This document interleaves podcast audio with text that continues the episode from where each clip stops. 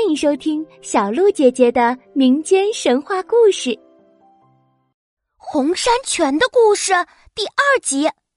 上集故事我们说到，石豚和玉花照顾自己的后娘，可是这个婆婆是个坏心眼的人，总是想方设法的欺负玉花，不是打就是骂。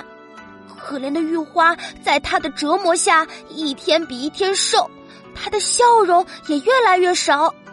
有一天傍晚的时候，石豚回到屋里，看见玉花委屈的坐在床边，眼泪吧嗒吧嗒的往下掉。石豚看到玉花这么伤心，就关切的问道：“娘子，你这是怎么了呀？快点告诉我发生了什么事儿。”玉花一看是石豚来了，连忙手忙脚乱的擦起了自己的眼泪，她不想石豚为她担心。所以被婆婆欺负的事情，她一直都瞒着丈夫。要不是今天石豚回来的早，根本就发现不了。虽然这次玉花擦掉眼泪，还想继续瞒着石豚，可是她脸上被婆婆锅掌的印子，却已经被石豚看得清清楚楚。石豚望着受了委屈的妻子说道：“我早就知道咱娘对你不好。”可我一直以为都是些小事儿，怎么还打你了呀？他怎么可以这样对你？有什么话不能好好说，非要动手吗？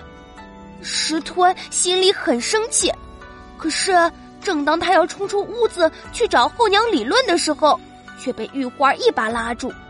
玉花对石屯说：“我就是怕你冲动，才一直没告诉你。毕竟她是咱们的娘。”不管他做了什么，我们也不好对他起冲突。听到妻子这么说，石豚冷静了下来，他一把抱住玉花，心疼的说道：“可是玉花，这样下去不是办法呀。”两个人就这样抱在一起，眼泪从他们的脸上不停的往下流。